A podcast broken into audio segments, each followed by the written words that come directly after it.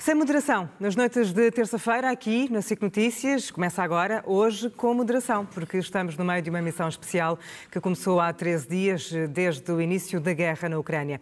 E como não podia deixar de ser, é esse o tema do programa, com o Daniel Oliveira, Pedro Delgado Alves, Francisco Mendes da Silva e José Eduardo Martins. Boa noite a todos, obrigada pela presença, hoje com moderação. Hoje moderados.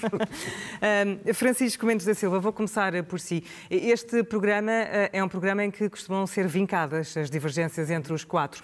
Calculo que haja consenso sobre aquilo a que estamos a assistir, sobre a invasão de um país livre e soberano, como é a Ucrânia. Quanto a isso, sim. Quanto ao resto, é verdade que eh, podemos ter opiniões distintas sobre as causas, as razões e o, eh, e o futuro, e isso também é, é obviamente saudável. E, e aliás, essas, essas diferenças ficaram vincadas também no, nos nossos programas uh, uh, uh, mais recentes.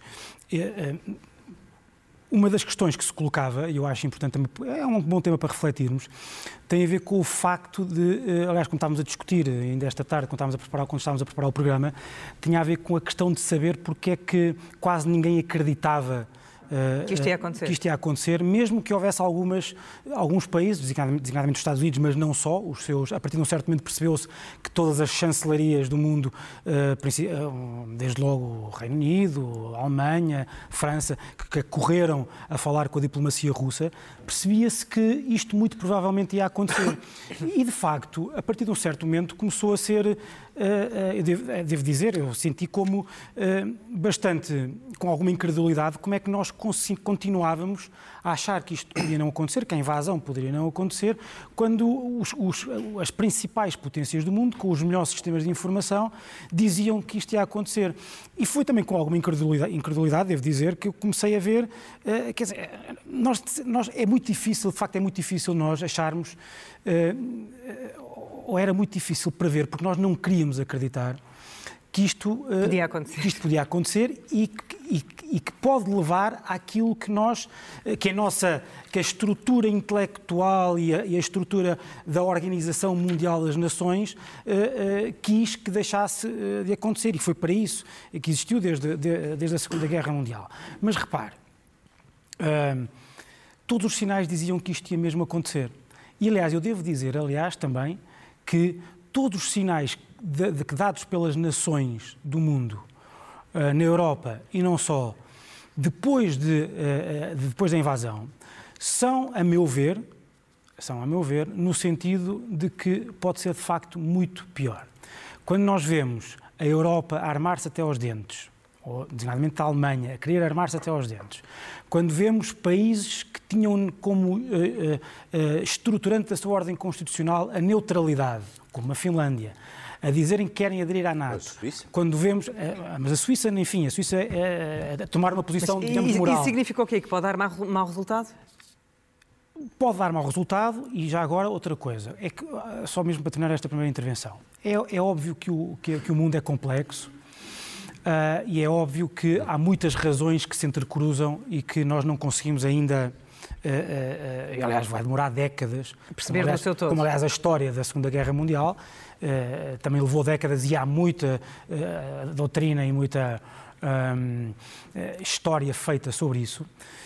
Mas há uma coisa que nessa análise da complexidade de, de, da situação nós nunca tivemos em devida conta, a meu ver, que são as razões históricas e ideológicas que fundamentam o regime de Putin e que, a meu ver, uh, uh, indicam que esta é uma guerra expansionista, que nem do ponto de vista temporal, nem do ponto de vista territorial se vai ficar pela, pela, pela Ucrânia.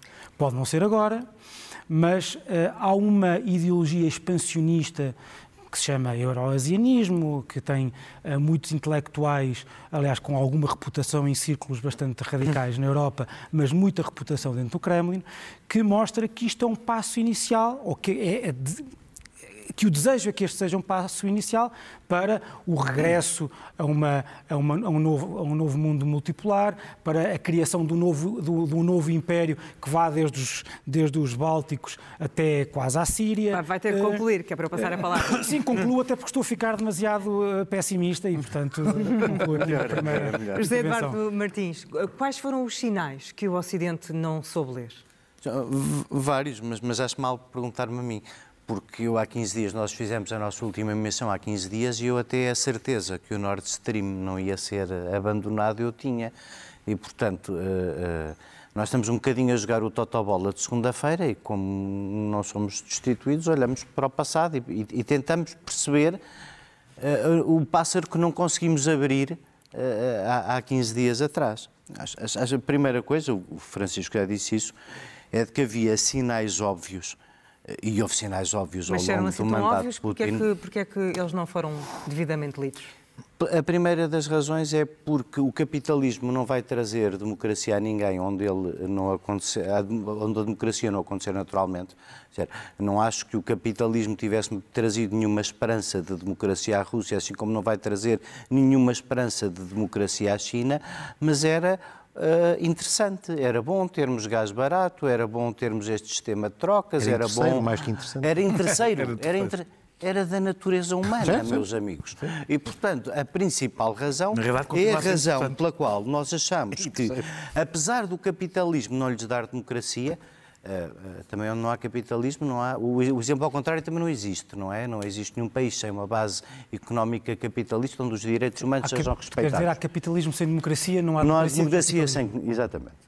E, portanto, nós achamos que havia uma ilusão de prosperidade por via do comércio global e uma espécie de mundo unipolar que tinha surgido em 1989 eh, e um mundo unipolar ainda por cima fofinho, porque os Estados Unidos já não queriam invadir ninguém eh, tirando a guerra do Iraque, não havia nada do imperialismo americano passado a repetir, que primeiro uh, vários presidentes, a começar por Obama, quiseram fazer os Estados Unidos desistir de ser o polícia do mundo, portanto não havia um antagonismo mundial que nos fizesse estar a pensar à beira de uma guerra tão desumana, tão devastadora, tão do Mas século XIX andámos como esta. iludidos estes anos todos ou, ou não queríamos ver aquilo que estava a acontecer e que poderia acontecer? Isso eu não sei, porque eu não achei que nada disto. Vamos lá ver. É, é, difícil perceber, para lá do eurosianismo que o Francisco citou, e que precisa de muito mais força que aquela que a Rússia tem para algum dia se impor, e não acho que venha daí o, o verdadeiro perigo para a liberdade. O verdadeiro perigo para a liberdade vem daqueles que já nos estão a catalogar a todos em computadores e que estão sentados quietos a ver, a, a ver um bully avançar a, a, para destabilizar os outros. Quer dizer, Biden tinha eleito a China como o seu principal adversário e teve que engolir tudo o que disse sobre a China como principal adversário. Pode voltar a ter que tirá-lo de novo, é? pode, Pode, mas não é no curto prazo. Sim. Porque no curto prazo o que está a ocupar o espaço internacional é uma guerra desumana uhum. protagonizada por um bully que evoluiu de, de, de autocrata para ditador. E, e basicamente, eu, eu, não queria. Hum, a razão pela qual há 15 dias. Há, há, tal, uma das nossas divergências talvez fosse que eu, que eu parecesse aqui o, o Chamberlain do programa, o, o apaziguador que queria que isto tudo tivesse muita calma e que e que eh, se isto acabasse com uma fatia da Ucrânia como acabou com a Crimeia, talvez nós fizéssemos melhor em não escalar uma guerra, é porque nós hoje não estamos em 1939, hoje há armas nucleares.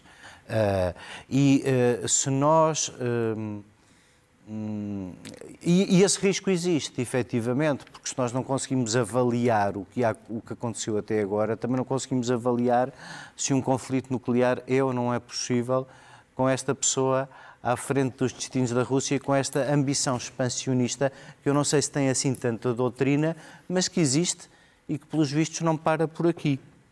A outra questão é decidir se nós estivemos bem ou mal uh, uh, na resposta que demos a esta agressão brutal. E, novamente, voltando ao que dissemos aqui uns aos outros há 15 dias, eu acho que nós estamos uh, bem no limite do que podemos fazer. Uh, e acho que houve, não há vantagens nenhumas numa guerra. As guerras, como, como dizia muito bem citando a Marcia de Radetzky, a Ana Cristina Leonardo, as guerras só se perdem. Aliás, citando Francisco José, o imperador austro-húngaro, as guerras perdem-se, ponto final, ninguém ganha nada com as guerras. Mas se alguma coisa boa houve aqui foi dar sentido à União Europeia passávamos a vida até há 3 ou 4 anos a dizer que a União Europeia não servia para nada, que o euro era uma desgraça para os países do Sul. A União Europeia é uma experiência maravilhosa, mágica, de paz na Europa, que nunca aconteceu para trás, porque a Europa, tirando o curto período de Carlos Magno e para trás o Império Romano, foi a zona do mundo que viveu sem impérios, por isso tanto se criou, e a partir do fim da Segunda Guerra Mundial é, é, esta paz e é esta união que agora temos que justificava a União Europeia, não é o euro, não é mais nada, é ter a França e a Alemanha do mesmo lado. E nós temos, perante esta adversidade, a França e a Alemanha do mesmo lado. E outra coisa foi dar algum sentido à NATO.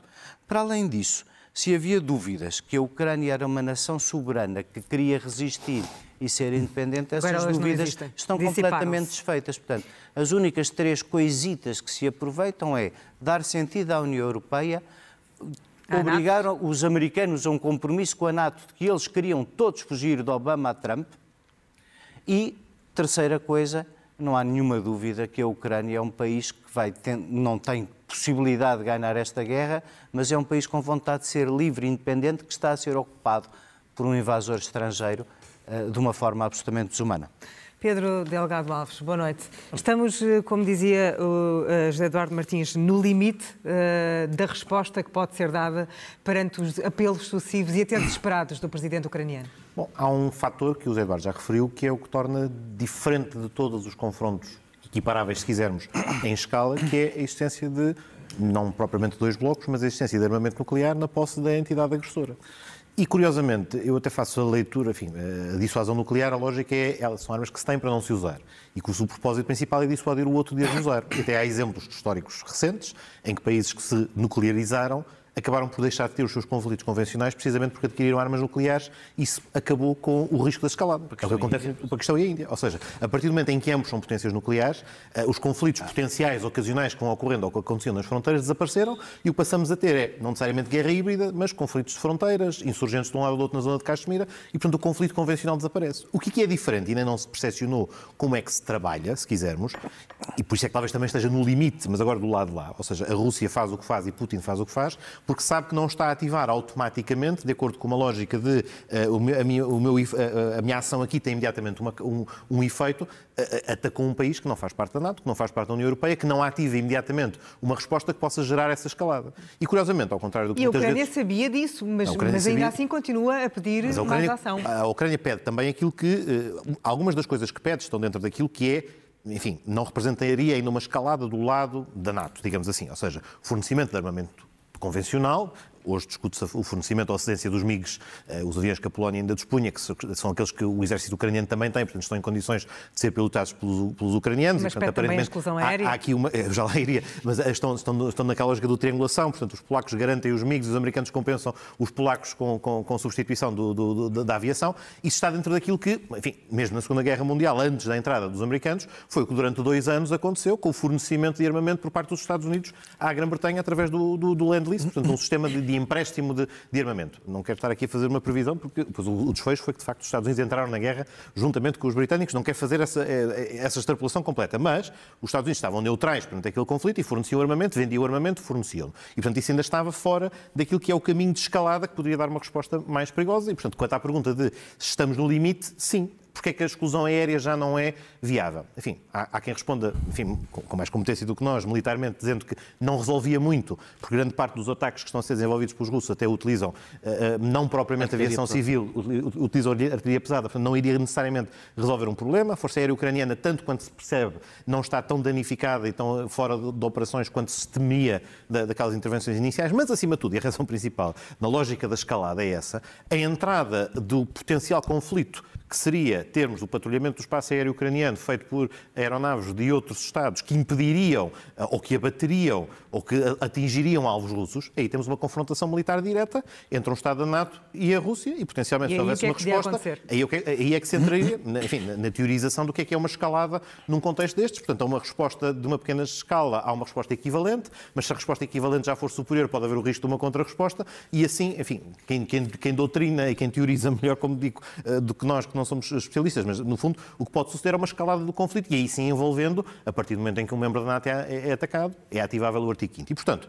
eh, pode parecer extraordinariamente doloroso ter que assistir ao que estamos a assistir, que é um país a resistir com tudo o que tem e a mobilizar, enfim, também um país com muitas contradições. E, enfim, não podemos últimos... deixar de ter uma sensação de impotência. Claro, mas, mas repare-se, é, é, muito similar a outros conflitos. Eh, eh, há aqui, um, há aqui uma diferenciação, eu não quero introduzir este elemento porque ele, de facto, eh, o, o, o, o problema é tão complexo se nós introduzíssemos outros fatores, tornávamos o debate sobre outras coisas imenso centrado. Mas, de facto, há uma dimensão que às vezes nos tem escapado, ou seja, nós sentimos este conflito muito diretamente porque privamos com pessoas que o sentem na pele, pessoas que vivem entre nós e que, enfim, a comunidade ucraniana é enorme e, portanto, temos uma, uma, uma, uma digamos, uma dimensão afetiva muito grande e sentimos muito diretamente o ataque, mas se quisermos ser objetivos por um instante e até fazer alguma autocrítica ao, ao Ocidente, com as devidas aspas, este conflito não é diferente de muitos outros conflitos em que também tínhamos uma potência de menor escala agredida por outra e em que também gerava fluxos de refugiados. Não era, era na perante... Europa. Claro, não era na Europa e gerava a indiferença dos europeus e as respostas, por exemplo... Mesmo na Europa tivemos, mas não envolvia um país nuclear. Não, havia, não, não, havia uma potência o, nuclear. Ponto, ainda, ainda, era outro, ou seja, há este elemento claro. do, do, afeto e, e claro, de, mas... de, sentir o conflito, mas o que é que trava aqui eh, é a racionalidade de perceber que as consequências para todos, e não é só para os russos e para os ucranianos, é para todos, para a totalidade da Europa e, para, e a uma escala global, são incontroláveis porque nunca sou de Estado. Mas há aqui um elemento. É, num, num tweet desta semana, o antigo ministro dos Negócios Estrangeiros russo, o Kozyrev, dizia que para muitas daquelas pessoas que achavam que o Putin está de uma maneira irracional ou comportar-se de forma irracional, ele não, não alinha nessa, nessa, nessa narrativa, por muitas razões que o Francisco já referiu. Isto é um regresso a, a algum padrão russo de atuação nacionalista, com uma endoutrinação específica, que não está assim tão distante de coisas que foram acontecendo nos últimos 30 anos, mas também, e há, roubando um bocadinho da pergunta do José Eduardo, estes anos todos também não foram todos iguais. Ou seja, durante muito tempo o Ocidente, eu uso o Ocidente não, não é, não, é para, para, facilitar, a relação mas aos sinais, a, a, a, relação aos sinais dados. Sim. A Rússia também foi muito diferente nos últimos 30 anos e durante os primeiros 10 anos, essencialmente do período de Yeltsin, também tivemos vários momentos em que a Rússia manteve a sua pulsão nacionalista, fosse na Chechênia, que está dentro das suas fronteiras, fosse nos vizinhos, na Transnistria ou no Cáucaso, e portanto estavam lá esses indicadores, não tinham desaparecido com a queda do muro e com a dissolução da União Soviética. A primeira década de Putin, aliás, a legitimação grande de Putin inicial é novamente é, da Chechênia. Mas há, há, simultaneamente estes sinais todos, depois ele aparece no Cazaquistão, na Geórgia, na, na, na, Síria, mais recentemente. Portanto, esta postura imperialista da Rússia também não nasce um dia para o outro. O que é que, da, da perspectiva de quem está se quisermos, no conforto de, uma, de, um mundo que se achava ter sido o fim da história e que as coisas estavam resolvidas. Há vontade de acreditar que as coisas são resolúveis por outra via e, de fundo, desvalorizando, uh, uh, digamos, todos estes sinais que existiam, mas em que se valorizou sempre mais a ideia de que Putin era um pragmático, Putin era um racional, Putin era um cínico e que verdadeiramente poderia não ter uma agenda mas, imperialista perigosa. Mas, percebo, está mas a ver... então tu achas que afinal não? Que, que afinal não? Não, não, os sinais existiam. Os sinais... Não, não, que os sinais existiam e que nós os negligenciamos. Claro, Sim, claro. E que não há alternativa não ser... E que agora não há alternativa a não ser valorizá-los. O que significa claro. rearmamento. O que... Não, não, não. Não, não, não. Vocês fazem tudo o raciocínio imediatamente. Não, é, nós nem sequer sabemos como é que esta guerra vai acabar. Mas é absolutamente isto. Ou seja, por muito que possamos ter agora um debate sobre se a expansão da NATO foi ou não uma boa ideia, é um debate anacrónico, não interessa assim tanto, pode-se refletir. Será que foi a melhor estratégia para lidar com estes sinais que lá estavam do outro lado ou não? Enfim, não saberemos, isto é futurologia póstuma, não vale a pena. Enfim, há bons argumentos de pessoas enfim, totalmente insuspeitas que, que davam nota de que a expansão, a expansão da NATO podia não ser uma boa ideia, só, mas, mas de uma perspectiva estratégica, ou saber o que é que melhor serviria aos interesses, quer da Ucrânia, quer da própria NATO, em ter esta adesão. Mas uma coisa é certa, os países que estão na fronteira com a Rússia ou nas proximidades tiveram sempre muito mais presentes do que aqueles que estão no cantinho ocidental da Europa ou do outro lado do Atlântico esta ideia do receio deste expansionismo e, e desta matriz que existe na política externa russa. O, o, os estónios, os letões, os lituanos, os polacos, a razão pela qual solicitaram encarecidamente uma adesão à NATO tem, obviamente, a ver com a sua passagem ao Bloco Ocidental, com a vontade de aderir à União Europeia, mas tem também uma motivação muito direta e muito imediata que se prende com o receio que tinham de que este cenário se pudesse concretizar. E, se calhar, enfim, o desvalorizamos até certo ponto. E hoje em dia é curioso, fala-se às vezes, da, eu termino já, da finlandização da Ucrânia. Usou-se muito esta expressão, ou seja, a Ucrânia ter ali um estatuto de neutralidade como a Finlândia tinha no período da Guerra Fria, que até a conservou entre blocos e permitiu ter uma democracia funcional e, uma, um um, uma, um regime social-democrata, que não é o mesmo que, que, capitalismo. Eu acho que, eh, enfim, quando dizemos que não há democracia sem capitalismo, acho que pode haver democracia sem capitalismo, desde que haja democracia com social-democracia. Não é, social-democracia sem não, capitalismo. Não, é uma derivação do capitalismo. É, ah, não, não, não, social-democracia sem capitalismo. Há economias economias uma economia mista. A Finlândia, a Suécia são bons Durante exemplos, são bons exemplos que a social-democracia, enquanto modelo autónomo distinto do capitalismo, tem, tem vantagens. Ou seja, Vocês não dá- querem é reconhecer que a Vocês social-democracia é uma faz coisa parte do diferente. capitalismo, mas é uma ok, discussão que não interessa agora. Por acaso, dava-nos horas e horas. A Rússia não tem. E não temos, não temos. Não, temos, não. Eu queria só fazer o meu ponto, que era o próprio exemplo, que era a finlandização da, da, da Ucrânia, se calhar ainda vamos- falaremos disso, como, como é que se sai deste conflito, mas curiosamente é a própria Finlândia que já não quer ser finlandizada. Ou seja, hoje é a própria Finlândia que reconhece, bem, aquilo foi uma fórmula que funcionou Que durante a Guerra que a Fria. ideia de Não é isso, neutralidade é uma mas- falácia. Não é isso, mas funcionou num contexto da Guerra a Fria, não em que era possível, durou 60 anos, em que era não. possível haver Agora um não. diálogo que nós não estamos a encontrar possível com o interlocutor russo. Apesar de tudo, falaste do eurozinismo. O eurozinismo tem uma dimensão mística de pulsões Pedro, nacionalistas o e outras moderador. que não, que não facilitam. Acho que eles têm um lá acabar. Vamos não facilitam um diálogo racional que era, se calhar, Não- mais não é um de paradoxalmente, era mais fácil entre um regime marxista assente do pensamento político europeu clássico, racional, pós-iluminista, mas, mas ainda assim marxista. Sabíamos o que esperavam. O que e o diálogo era possível. Ah. Do que agora, num contexto em que são as pulsões, que a nação, a- o sentir que é muito mais difícil ter esse. É um Tetris mais complicado de jogar. É um Tetris, é um, não, não é um Tetris, Daniel, é, é, Daniel, é aqui, aqui a grande questão é como travar este conflito que está em chamanismo. curso sem entrar em conflito com a Rússia. Bem, o, eu- o conflito direto com a Rússia, para mim, está uma coisa que está fora de. Está fora do radar, porque aí entramos noutro filme. Mas ele já não começou com as sanções Não, não. económicas? Se houver um, se houver um estou a falar ataque a um conflito país da União direto. Europeia. Há, há- há um conflito com a Rússia, como, como houve durante, aliás, todo, todo o tempo da Guerra Fria, houve um conflito entre dois blocos que não era direto, fazia-se por proxies, fazia-se por... E por não havia relações económicas. Não- Cá, está, não, não, não, não- Portanto, eu, eu, eu, eu, eu refiro-me a no-fly zone, tu- tudo que possa implicar, para mim não está no radar, porque há, há coisas há que não- imensa gente cá há que acha que a no-fly zone é uma obrigação. A embaixadora Ana Gomes. É, é, pois, por exemplo. Eh, acho que há, há coisas que não se experimentam. Porque se correm mal, eh, não há volta a dar. Portanto, não E a exclusão aérea é uma delas. É uma delas. Para mim, é uma delas. Aliás, para mim, é essa a linha daquilo onde podemos ir e não podemos ir. É esse o limite. É esse o limite. Eh, eh, Eu acho que temos que manter a pressão militar e, e- e- as sanções. O objetivo a curto prazo é levar a Rússia a negociar. De- Devo dizer que, que- que eu não, ou seja, eu não alinho nem no discurso eh, eh, florido e bonzinho eh, que acha que nós podemos, eh, que, a Rússia vai negociar sem resistência militar da Ucrânia, isso não existe. A Rússia irá negociar na medida em que isto tenha custos, quer em termos de sanções, quer em termos eh, no, no- no- no terreno, mas também não alinho no discurso incendiário que eh, acha que pode avançar numa espiral sem saída. Eh, mesmo que haja problemas a longo prazo para resolver, é bom nós sabermos o que é que estamos a fazer e, e- e- e- eu acho que, porque o fim disso é ou Putin cai ou temos uma escalada nuclear. O fim dessa história ou é uma coisa ou é outra. E mesmo Putin cair é algo que gera uma incerteza na Rússia que nós Pronto. não Mas sabemos isso- o diabo que vem a seguir. Eh, Hoje Nunca tivemos, hoje tivemos, hoje tivemos eh, algumas, apesar de tudo, algumas boas notícias, ou notícias um pouco menos más. Eh, Quer a Turquia e a China perceber-se que a Turquia e a China estão de facto envolvidas Na mediação? na mediação. A China é sobretudo, é a Turquia também, por outras razões, são fundamentais.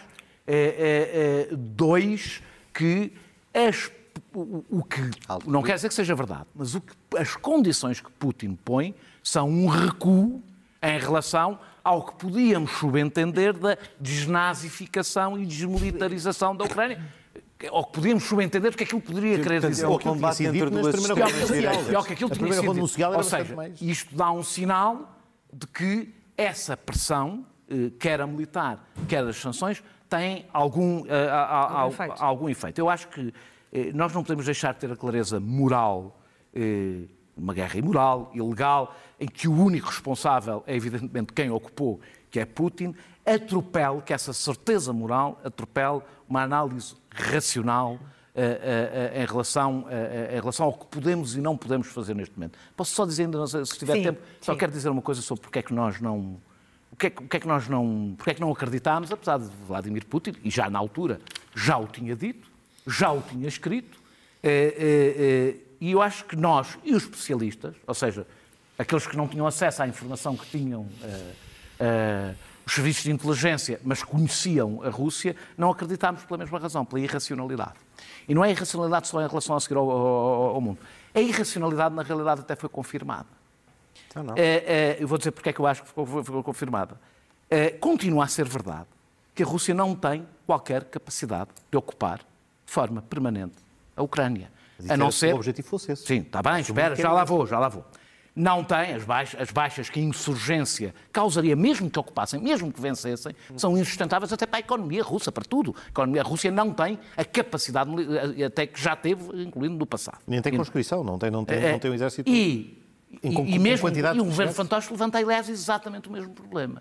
Eu estou convencido, e posso estar errado, que Putin, tendo os objetivos que foram ditos, foi eh, eh, eh, eh, a razão porque esta guerra foi mal preparada é porque aconteceu a Putin o que acontece muitas vezes aos ditadores, que já só lhes dizem aquilo que eles querem ouvir.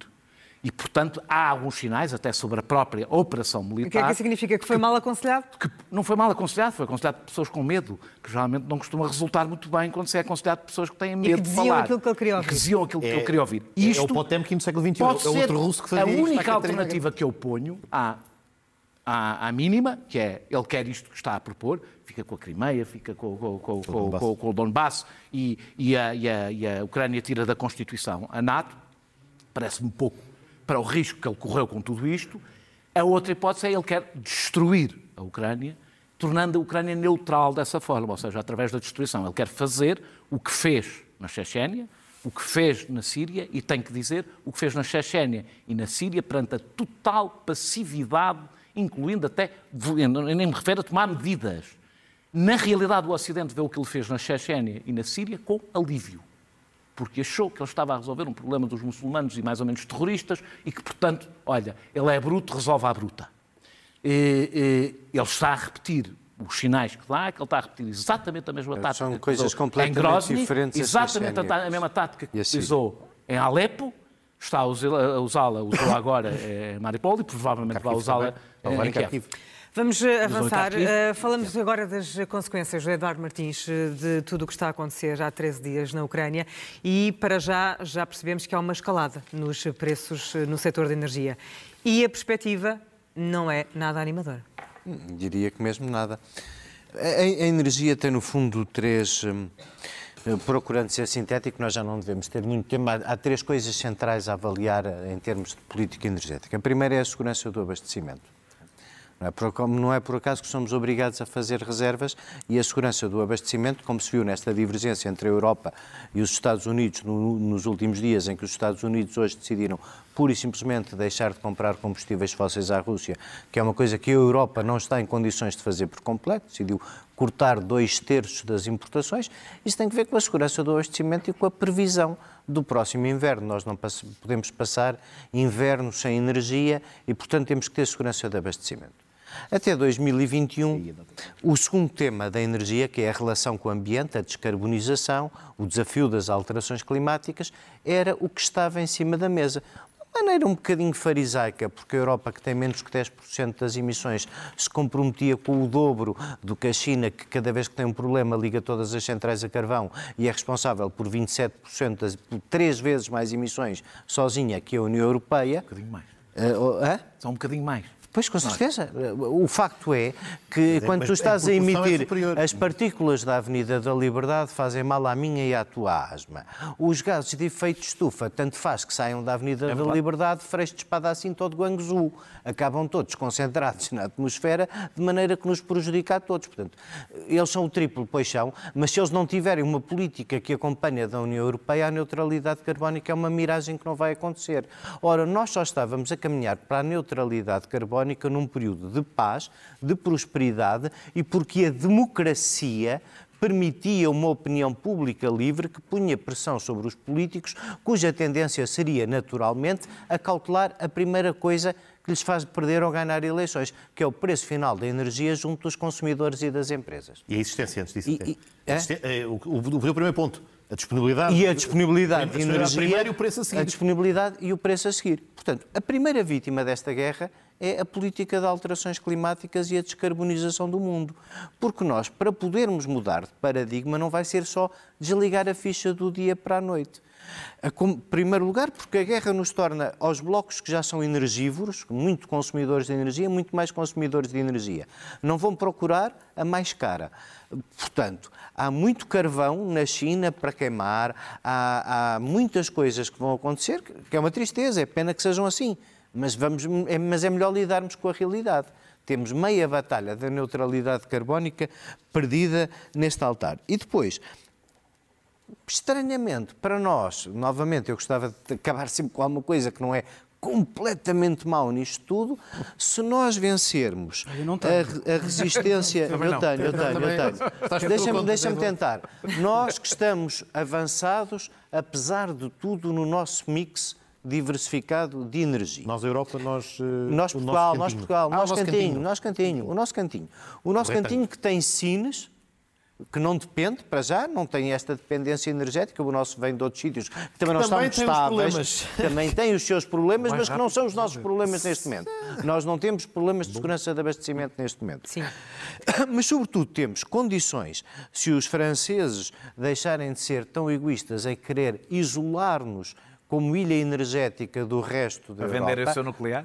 Para vender o seu nuclear. Nós temos bastantes condições, e, e, só o facto de haver centrais nucleares espalhadas no meio de um cenário de guerra já nos fez perceber da bondade do nuclear, independentemente Eduardo do resto. Vai ter, vai ter que concluir, porque senão não, a minha, não a minha conclusão é que nós temos condições, se os franceses não forem egoístas e nós vencermos a barreira dos Pirineus para exportar eletricidade, para isto para nós ser, por uma vez, uma pequena oportunidade.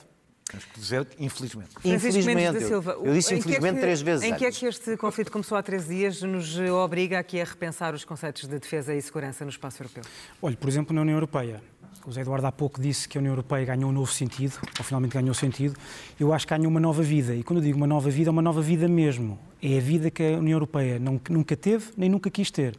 A União Europeia é uma experiência federal, ou proto-federal, ou no futuro uh, caminha para aí, ou, enfim, a, a ideia uh, fundadora uh, da União Europeia é isso, mas é uma, uma, uma experiência federal em que, que, serve para garantir a paz através da promoção do bem-estar.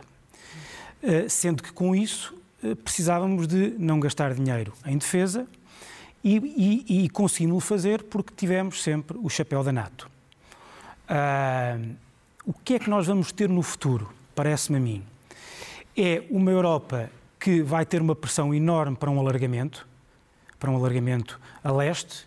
Muitos dos países, mesmo aqueles que não querem aderir, aderir à NATO, estão a dar todos os sinais de que querem aderir à União Europeia. E eu acho isso bom.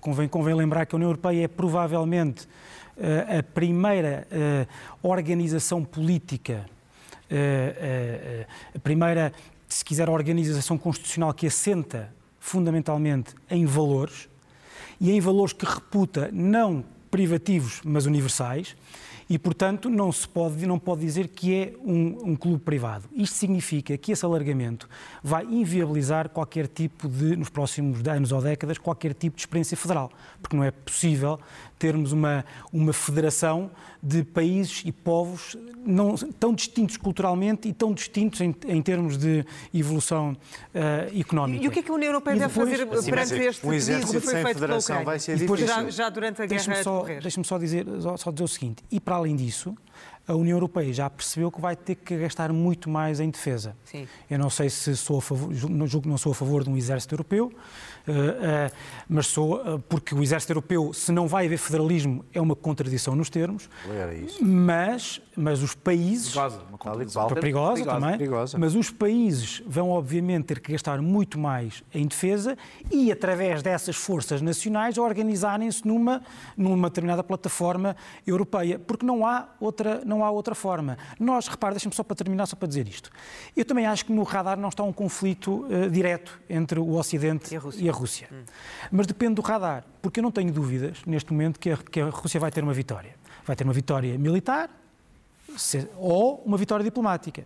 E se mesmo na vitória diplomática, em que é basicamente conseguir eh, o reconhecimento da Crimeia, da zona do Donbass... Ou congelar o conflito já é uma vitória diplomática. Mais, mais a, a, Tem uma a- interna. tornar a Ucrânia verdadeiramente um protetorado, porque se, se obrigar a Ucrânia a, a tirar da Constituição a adesão à NATO, enfim, não há neutralidade, isso não é neutralidade, obviamente, e isso vai legitimar e encorajar a, a- a Rússia na sua política, que é uma política que não é de anos, é uma política que vai ser para as próximas décadas, talvez séculos, de, de reconstrução do Império. E, portanto, mais tarde ou mais cedo, e que espero que mais tarde do que cedo, Pedro. nós Sim. vamos ter um conflito provavelmente direto, sim, entre, não sei se a NATO ainda existirá na altura, não sei o que é que será, mas será um conflito entre aquilo que, para simplificar, posso chamar os impérios. Pedro, eh, o que é que os 27 devem fazer perante este pedido eh, de adesão formal que foi feito pela Ucrânia já com a invasão da Rússia? Eu vou só roubar um instantinho só para comentar uma coisa Sim, que Francisco mas- disse. mas- Eu não quero fugir. É só um aspecto que é importante. A União Europeia também é uma aliança militar. Não é fácil, esse facto também não não é deve ser desconsiderado. Não, não, não é. fácil. Esse, esse Não é facto, fácil. esse facto deve ser desconsiderado. E outro também, que é, hoje temos Biden do outro lado que assegura um regresso à NATO. Mas isso não é uma garantia no dia da manhã.